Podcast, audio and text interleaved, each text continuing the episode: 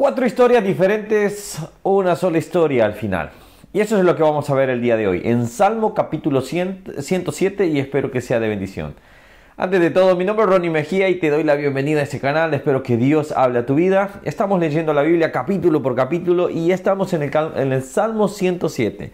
Llegamos a este Salmo que es impresionante que siempre la misericordia de Dios nos sigue hablando. Así que vamos a aprender un poco al respecto. Recuerda, toma tu Biblia, llega al final de este video y después toma tu Biblia, lee el capítulo completo y haz, toma tu versículo para poder hacer tu propio devocional. Así respondemos las cuatro preguntas que estamos diciendo.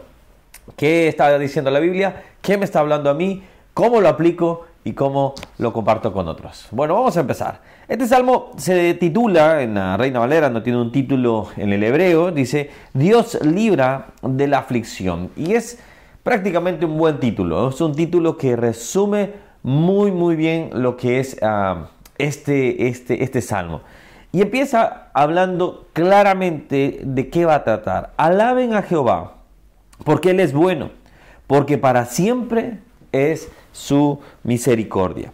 Y esto es algo que nosotros debemos recordar. Dios sigue siendo misericordioso. Aún nosotros siendo infieles, aún nosotros siendo malos, Él sigue siendo bueno realmente.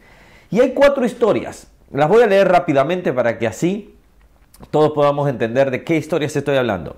Primero, anduvieron perdidos por el desierto, por la soledad sin camino, sin hallar ciudad en donde vivir. Estos de los que deambulan, vamos a decir así.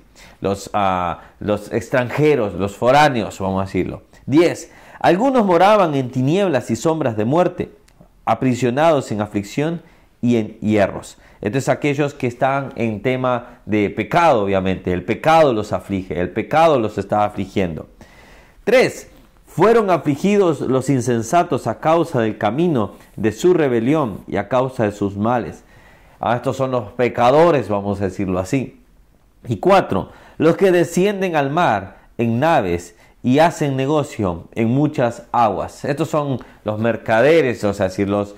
Ah, eh, ¿cómo se dice? Los, marineros, vamos a decirlo así. Ahora, son cuatro historias diferentes, cuatro historias que uno puede decir, pero ¿qué tienen que ver, obviamente?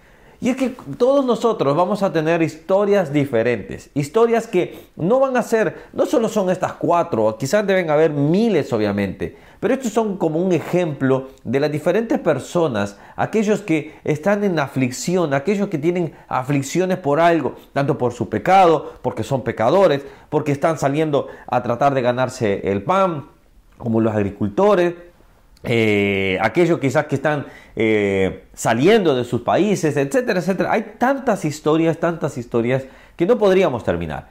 Pero Dios toma estas acá y las pone para que podamos ver cuatro historias diferentes. Ahora, ¿cuáles son las cuatro? Son cuatro historias diferentes, pero es un solo, un solo eh, resultado. Vamos a ver entonces en el caso lo que es el resultado. Permítanme acá. Y acá, en el caso, dice, número uno, Versículo 6. Entonces clamaron a Jehová en su angustia y los libró de sus aflicciones. Versículo 13. Luego clamaron a Jehová en su angustia, los libró de sus aflicciones. Versículo 19. Pero clamaron a Jehová en su angustia y los libró de sus aflicciones. No importa la aflicción que podamos tener. No importa la situación que podamos estar viviendo. Lo importante es que sepamos que Dios nos puede librar de nuestras aflicciones. Cada uno tiene su propia batalla. Cada uno tiene su propia lucha. Pero Dios te puede liberar. ¿Cuál es tu lucha en esta mañana? En esta noche en esta tarde. La Biblia dice, clama a mí y yo te responderé. Él no deja corazón abandonado, Él no deja personas, no he visto justo desamparado, dice su palabra. Es momento de clamar y decir, Señor, ten misericordia.